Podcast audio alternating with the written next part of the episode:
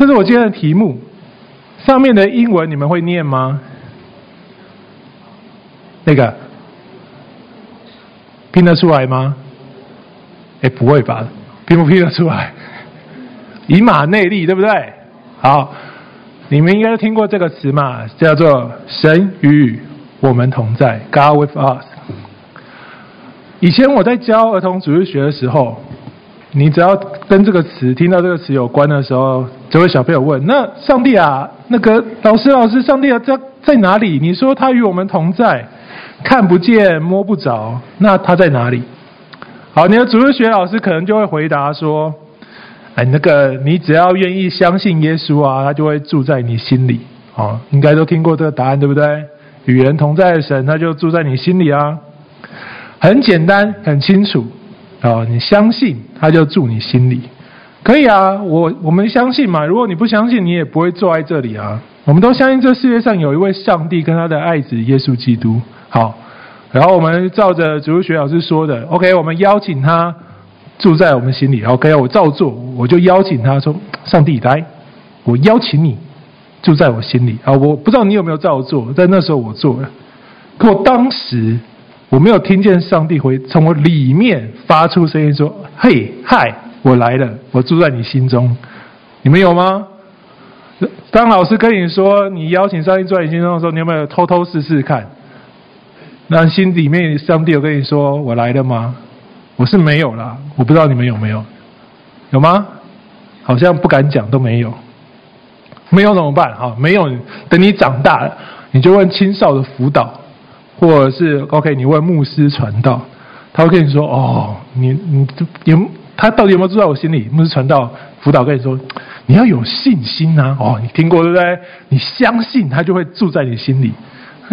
好，你也不知道回答什么啦。这个答案也不错，要有信心啊！我们都知道这些信仰词汇，可是我们就是没有经历过，我们也没有看过，我们也没感受过耶稣住在我们心里面那个不一样。我们要怎么样产生信心？你没有经历过的事情，你没有想过的事情，你无法体会。我跟你说，今天很热。如果你从来没有觉得过热，你怎么知道什么叫热呢？你嘴巴上说相信，你就有信心了吗？好，辅导牧师传道刚刚跟你说，没有没有，你是要心里承认，要心里也相信。但我就没有办法控制我的心要不要相信啊？我跟他说相信，他就会说好吗？不会啊，他也不会理你。你跟他说相信，你就心就不是很受控制嘛。好，那怎么样我们才能算相信？神才能与我们同在。哎，我们刚刚说你要相信他，就与你同在啊。以马内就神与你同在嘛。今天我们刚刚所读的经文，约书亚记五章八到十五节，就是要告诉我们这个答案。你如何相信？然后神如何与你同在？所以约书亚记五章的以色列人是什么状况呢？这个时刻的以色列人，就像前面三章写的，他们现在正处在一个相当兴奋的时刻，因为他们所跟随的上帝，用他的神机大能，让所有全部的那四万个以色列士兵，轻轻松松的走进迦南地，走过去哦。而且这个现象，这个神与他们同在的这个感觉，有上帝的这个感觉，不是专属以色列人，不是说我们是以色列人，所以上帝我看我知道他与我同在，没有，所有人那个地区的所有人都亲眼看见这个事实。你不要想象就是什么人走过河而已，没什么事实，不是哦。约旦河它就在耶利哥城视野可及的地方，非常近。就像城边有小河，就像怎么样？你如果在淡水河旁买房子，或者是你住永和，然后你就会在那买一个房子，你就可以看见河，对不对？有时候你可以看到河里面有渡轮，然后有人在划龙舟，或者是你如果住淡水，你看到河上面有关渡大桥，你可以看得清楚河内发生什么事情。约旦河跟耶利哥城大概就只有这么点距离而已，而且约旦河不是一条小溪哦，不是你去山里面那种小水而已。它大概比我们的淡水河还再宽一点，不是雨季的时候，大概就是那种宽度，就是我们淡水河的那个宽度。如果是雨季呢？好，你们有没有去过河滨公园？有，对不对？河滨公园，你通常穿过堤防，然后走到那边，然后你会看到在有第二道堤防下面才是河，你可以在那边打球啊、打棒球、骑脚踏车、走路，对不对？如果是台风的时候，你那些本来下去玩的地方，它就会长起来。在我小时候，那时候那个怎么讲？疏洪这件事情没有做得很好的时候，河滨公园，你只要台风完了，你就可以去那里捡鱼。河里的鱼就长起来，它就游到旁边，觉得哦，我的家变大，很好玩，游出来，结果台风走了，水退了，它就死在那里了。然后，所以台风完了以前，我们小时候呢，那个河滨公园你不能去哦，很臭，因为鱼在在那边跳跳跳，然后被太阳晒死掉，那超级臭的。所以雨季或者是台风的时候，很大雨的时候，原本是这样宽的河就会暴涨，变成特别宽。那时正是收割的日子，约旦河的水涨满两岸，意思就是它本来大概跟淡水差不多宽四五十公尺。以色列要过河的时候呢，下大雨，水涨起来，大概就是像台风天的河滨公园那个等级一倍。所以据估计，大概那个时候是一公里宽的约旦河哦。那个河是一公里宽，不是你说要走过去就走过去，然后是那样台风急流这样哗，你去秀姑峦溪冲浪，不是冲浪啊，溯诶泛舟对，大概那种感觉，你敢走下去吗？你现在想清楚哦，是那个你就像台风天，你站在那边观浪，海巡人员就把你抓走；你台风天在河滨公园看水，你爸妈会把你拖回家，大概这种等级。上帝跟你说走过去。你如果是耶利哥人，你会怎么样？好啊，你走啊，你走，你赶快走啊！就像下水饺，对不对？走一个冲一个，走一个冲一个，然后就全部冲走了。然后你真的没没被冲走的，我就在岸上等你嘛。你来一个，我杀一个。你那过那河很累，一公里你要游过来，你真游过来，你上来也没力了，我会把你宰了。好，我如果不想那么麻烦，你过河过到一半，我射箭射你嘛。哎，你们有没有在游泳池里面跑步跑过？通常你就这样这个状态，你认真的跑，但是你大概都在原地起，怎么样？原地前进。你在水里，你失去的就是移动力。打仗你最需要的就是移动力啊，不然你怎么打？他打你，你不能躲，你要打他，他跑掉，你怎么打？所以必须靠船。那时候你就只能靠船。所以有一个人那边啊，高枕无忧，他们觉得非常高兴。陆陆续续过河，我一个个杀。但当以色列人过河的那一天，好，你反正你就想象你是耶利哥人，你们准备看好戏，好诶，准备摩拳擦掌，来一个杀一个，来两个杀一双。有一双一声令下，耶利哥人准备看他们被冲走的时候，扛着约柜的祭司，他的脚一碰到河水，远方你就看到这个水柱砰冲起来。哎，这个是真的哦。这个是法国凡尔赛宫之前前面的一个装置艺术，叫做空中瀑布。你仔细看的话，你会看到后面有个铁柱啦，好，就是它是这样把下面的水抽起来再弄上来。这是它前面的水池而已，这个水池大概二十公尺，就你就已经很很壮观了哦。你现在想象，如果是整个水池这样冲起来，你会觉得哇，二十公尺。我们刚刚所描述的约旦河是一公里宽的水柱，砰，往天空流，水往天空流，没有人想过这件事情。你不要小看圣经的描述，竖立成垒，就是说哦，它只是被挡住，停下来，没有，它就像分开红海一样，这样砰打开来，一根超一公里宽的水柱往天上冲。你在耶利哥城上再看到这个情景，你应该笑不出来，对不对？傻眼！我的妈呀，这什么东西啊？以以色列，你走过去，而且他是圣经跟我们说，他是在北方亚当城的旁边，也就是大概北亚当城离耶利哥城在二十公里左右。然后你看到一公里的水柱从天而冲，然后你眼前的水就干掉了。你你自己想想看，那个震撼力。然后你就看到那四万个士兵像散步一样走过来，你想完了吧？完了吧？他们有这种人、这种家伙在帮他，哎，然后就这样散步晃过来，然后一过来，全部人走完之后，扛着约柜机走上岸，水柱就消失，水又涨起来，跟原本那一公里宽的急流一模一样。看到这个景象，谁不傻眼？看到这个景象，有谁敢出城迎敌？没有。所以约书亚记六章告诉我们，耶利哥城门因为以色列人这样搞那一出的缘故，关得很紧，没有人敢跑出来。然后约旦河西的亚摩利人西阿王跟靠海，靠海意思就靠地中海，也就是约旦河的这一边的是耶利哥城，另外一边远的靠近地中海的那边的叫做靠海迦南人。所有人听见这件事情，就是刚刚那件事情，看到那根水柱，听见有那根水柱，然后他们就这样过河，所有人都吓得要命，胆战心惊，勇气全失。你现在可以理解了吧？你看到那一根水柱，我不相信你不害怕。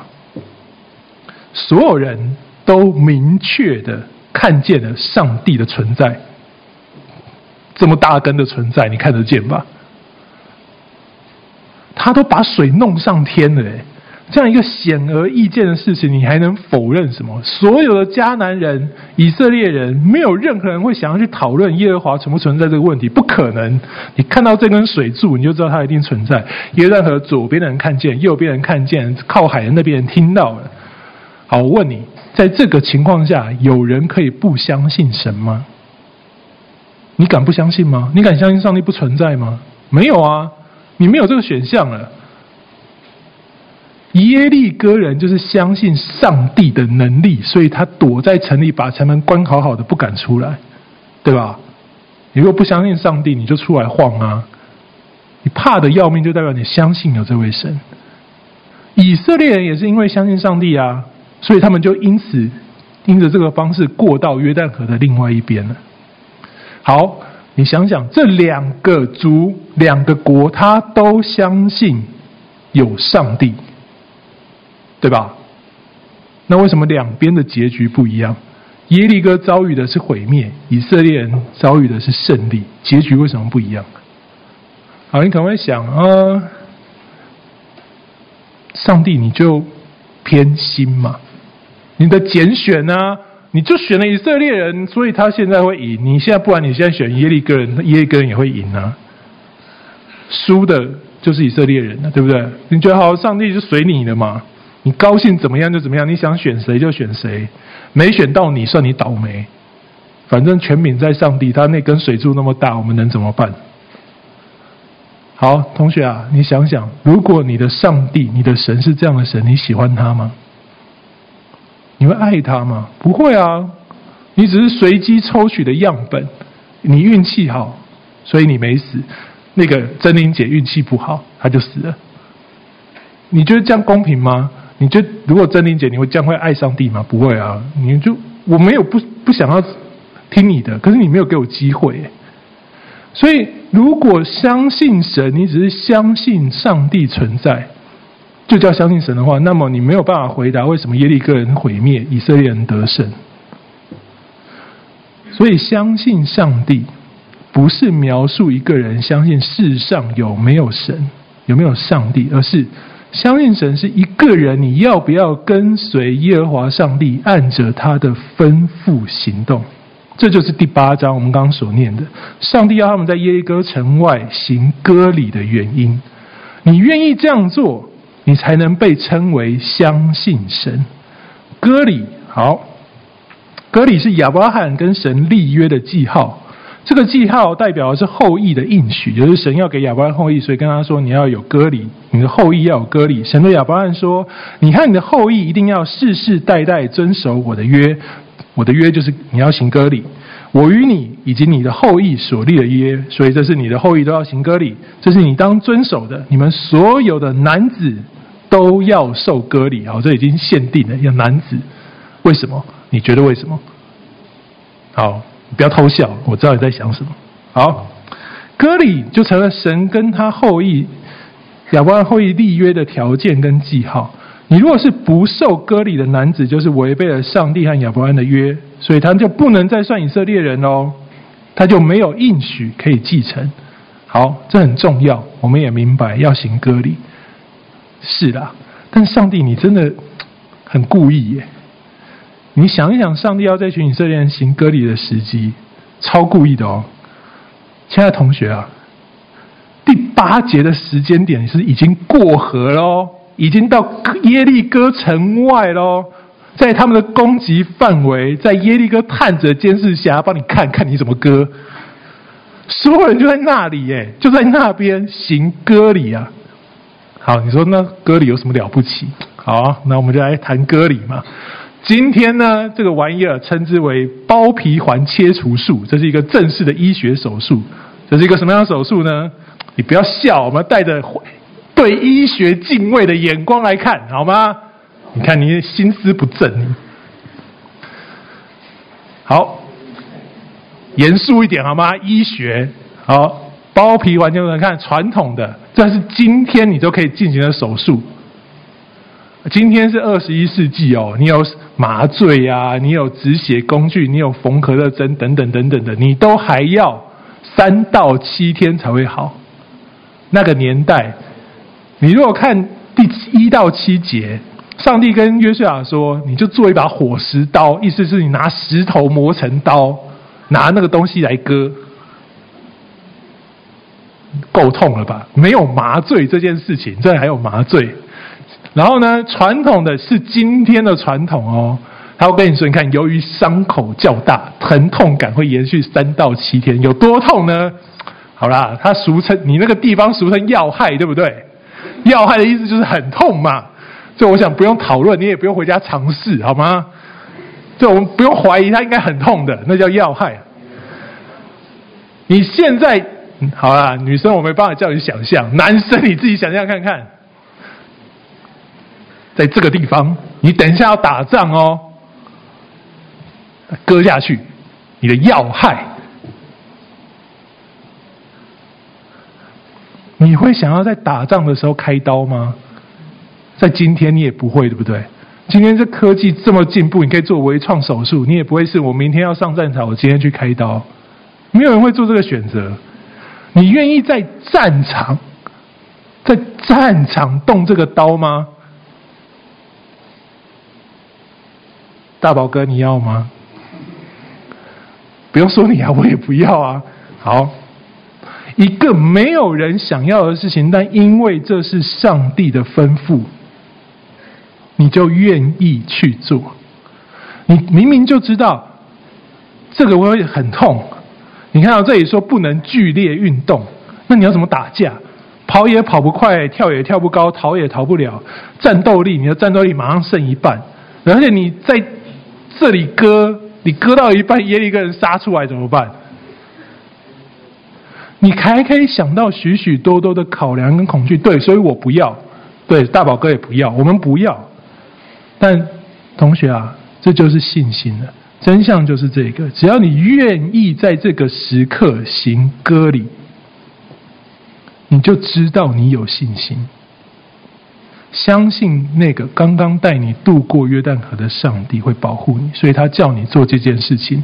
你纵然再不情愿、再害怕，面对多少未知，你愿意在这个充满危险的地方行割礼，因为你知道刚刚带你过约旦河的上帝不会抛弃你。你愿意相信你所担心的那一切都不会发生。以色列人在旷野四十年都没有行过割礼，代表他们早已经忘记或不太知道割礼所代表的意义。但现在就是上帝叫你做，不太明白也没关系。雅各书的二章十九到二十六节说：“你只有信上帝，知道他存在没有用的。魔鬼也知道，他们也相信上帝存在，而且他比你认更认识他。他们明白上帝的能力，所以他们怕得发抖。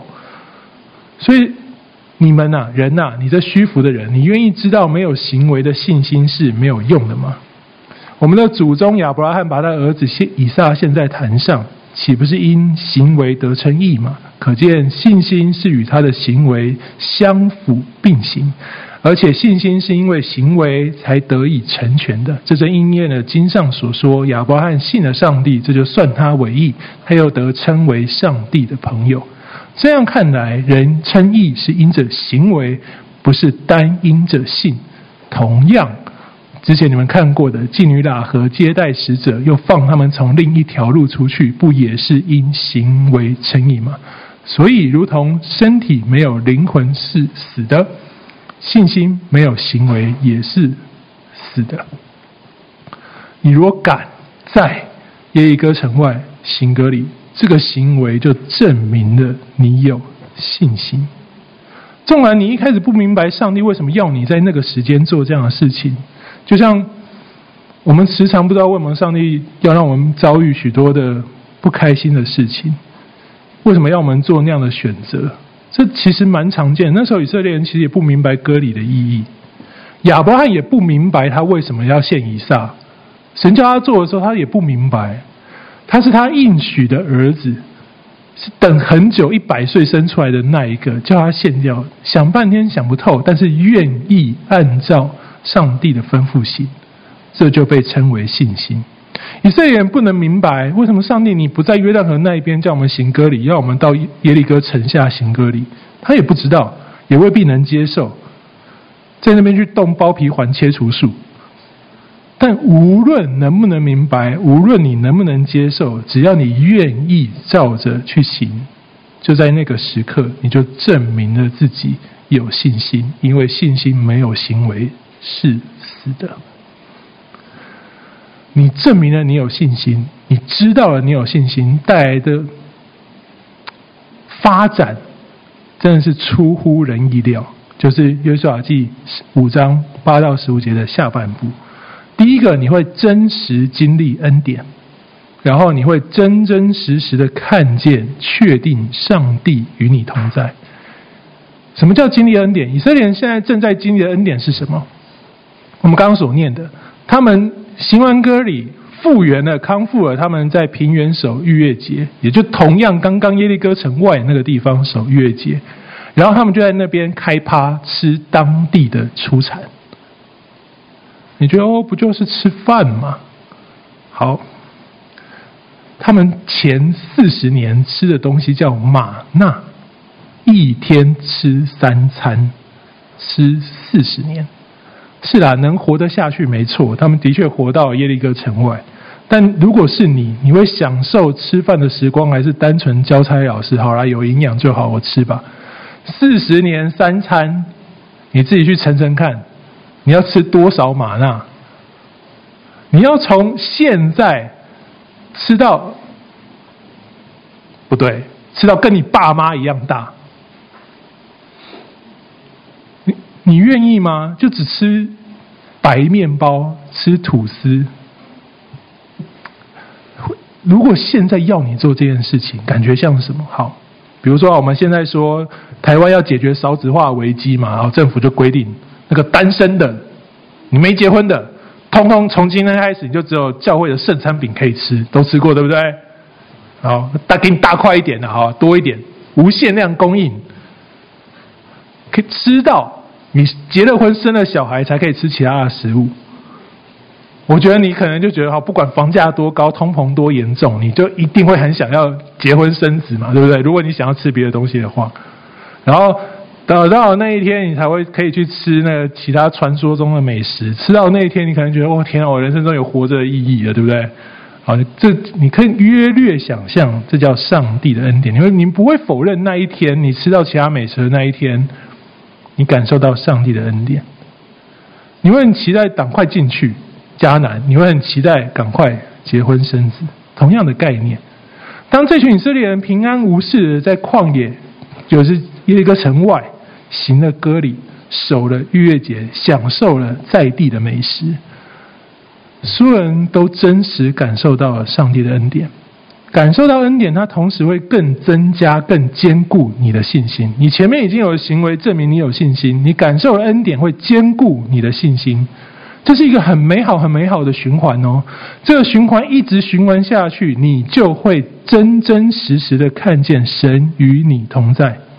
就是下一段经文，约书亚靠近耶利哥的时候，举目观看，看哪？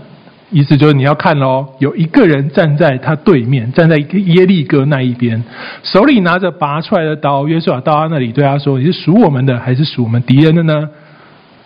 这个人的回答很有趣哦，不，我现在是要做耶和华军队的元帅。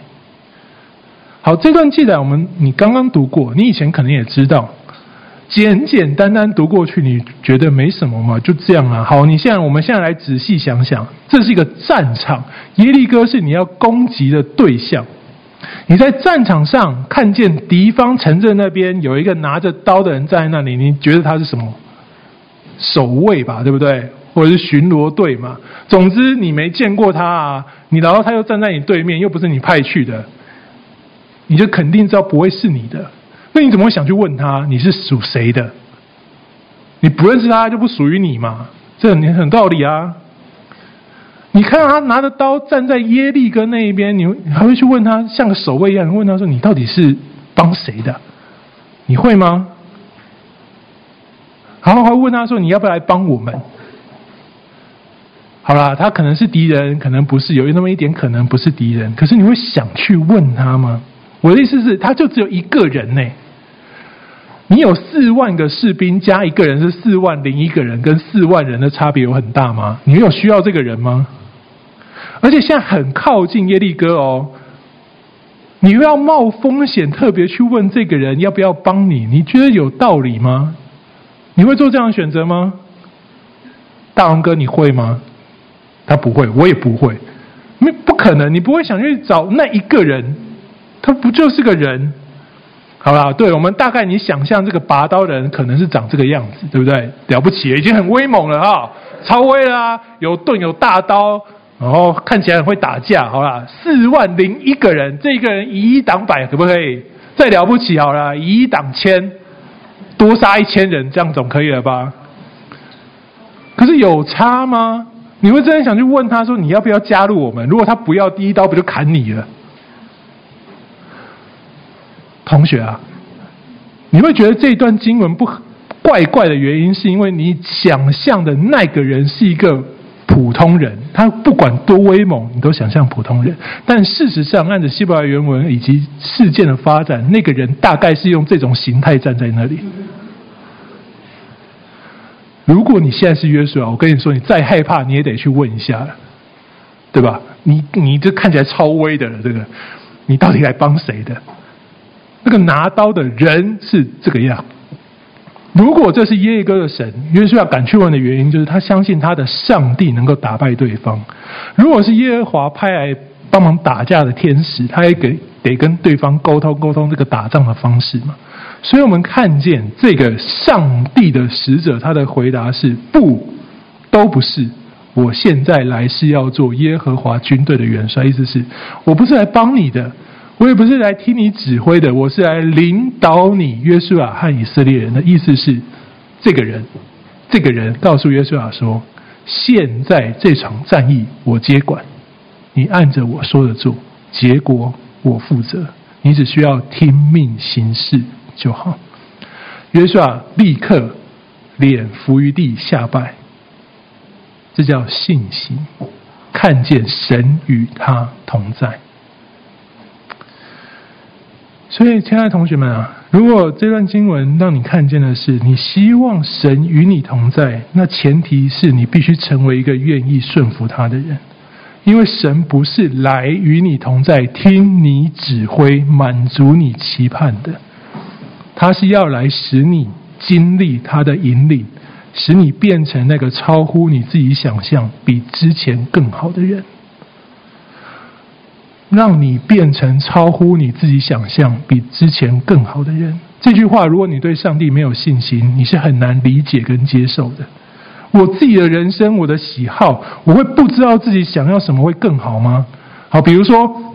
我知道我的成绩怎么样啊？我知道我的程度到哪里啊？我会不知道我应该念哪个学校对我比较好吗？上帝，你怎么可能会比我自己更清楚我的理想？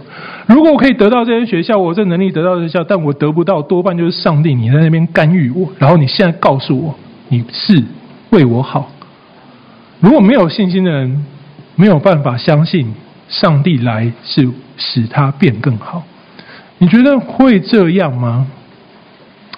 好，这两个礼拜啊，YouTube 上有一部非常火红，也引起许多讨论的影片，叫做《山道猴子的一生》。你们听过这部片吗？好，来，你诚实的回答，你听过这个词，这个山道猴子，或听到这部片的举手。好，不不不少嘛。好，谢谢，请放下。举手都看过吗？好，不举手的我就。好，我现在讲哦，你注意听。老实说，我不认为。好啊，注意啦，注意啦，这样很重要，你不要回去乱讲话。我不认为这部片适合国中生看，真的。但这就是我们的生活，而且就是你们将来要面对的真实社会，以及你身旁的那些人。你如果完全没有意识、没有准备，你就会像误闯丛林的小白兔，或者是你就打算去乌克兰旅游的白目一样。真的，这就是现实。现在的人就是这样在看待他的生命。所以，如果你今天是国中生，你听到我讲的这部片没看过的，我希望你不要自己一个人偷偷看。你可以让你父母知道你有这部片，让他们跟你一起决定要怎么样去理解这个资讯，好吗？好，我不推荐看，但为什么我现在又要讲？是因为我刚刚所说的，这就是真实的社会。这部网络短片里面不是只讲三道猴子，啊，这部网络短片里面它包含了。你如何去看待世界的商业买卖、友情、爱情、自尊，甚至是你的生涯规划？其实这些议题每一个都值得你们好好反思，或是好好跟父母谈一谈。这是一个亲子网站，一个老师，高中辅导老师写这部片他的心得。为什么他要这样说？为什么他要这样写？为什么他跟父母说，你们需要知道？甚至他推荐孩子们也可以知道。原因就是，近年来随着社群网络的起飞啊，各种社群，尤其是青少年的社群，出现各式各样的题材。所有的题材，或者他所有的 IG 或 Facebook，任何你们所使用的媒介媒体，他的贴文跟他影片的目的，都是要使看的人羡慕这个作者。这部片叫《绝世网红》，他就会告诉你，他们如何使你羡慕他，以及你羡慕了他，他会得到什么，你会变成什么。他可能透过奢侈品、跟精品消费、跟旅游，或者是四处吃美食大餐这类影片，五花八门，让你可以按着你的喜好去点阅。我没有办法帮你归纳，但你自己扪心自问，你所看过的这些什么抖音啊、IG 任何的。里头有没有那样的影片？它它呈现一个让你非常非常羡慕的生活，是作者拥有所经历，然后你没有，你超想要的。如果有，我告诉你，山道猴子一生就是在讲这件事情的。它是一个用重型机车飙速来成为旁人羡慕对象的故事。同学，人性非常有趣，人总是会因着没有得到的而羡慕或抱怨，他们却不会去思考拥有这些事情的背后需要付出什么代价。因为我们现在活在一个资本的社会，我们在这资本的社会，我们学会的是你要不断升级打怪，你要让你自己变得更好，你要不断的竞争，你要不断的创造别人所没有的稀有经历，让别人羡慕。为什么？因为你会因此感到幸福。这是现在社会的流行，很肤浅、很可悲，但也很真实。你真的看见？你仔细想想吗？叫你不羡慕那些有钱可以到处吃美食、到处旅游的人是不可能的，你一定会羡慕他。所以，IG 那些网红才可以靠这样的方式生存嘛。我们总是会羡慕那些做不到的事情，然后仿佛看着别人，我们就觉得自己我也可以做到，或我也可以拥有。同学，人就是很软弱，也很有限。当我们不知道自己要什么的时候，旁人的羡慕，我们只要能够得到他的羡慕，仿佛我就知道我自己要了什么。这叫我们的小确幸。如果你认为这样的你是真的，你可能扪心自问，你觉得是这样，那我要跟你说，上帝的同在就是要来改变这样的我们。所以他不能来听我们的指示，他也不是来满足我们的期待。因为我们太多时候，我们自己想要的，我们认为对我们好的，都是世界塞给我们的羡慕。所以，上帝他非常想来跟我们同行，他想让我们变成那个超乎自己想象、比之前更好的人，给我们那辨别资讯的智慧，以及愿意尝试的勇气。因为神真的很爱他所创造你，就跟他爱这些以色列人一样，使他们在耶利哥城外经历那个奇妙的割礼。你的选择同样也可以称之为这个时代你在耶利哥城外的割礼。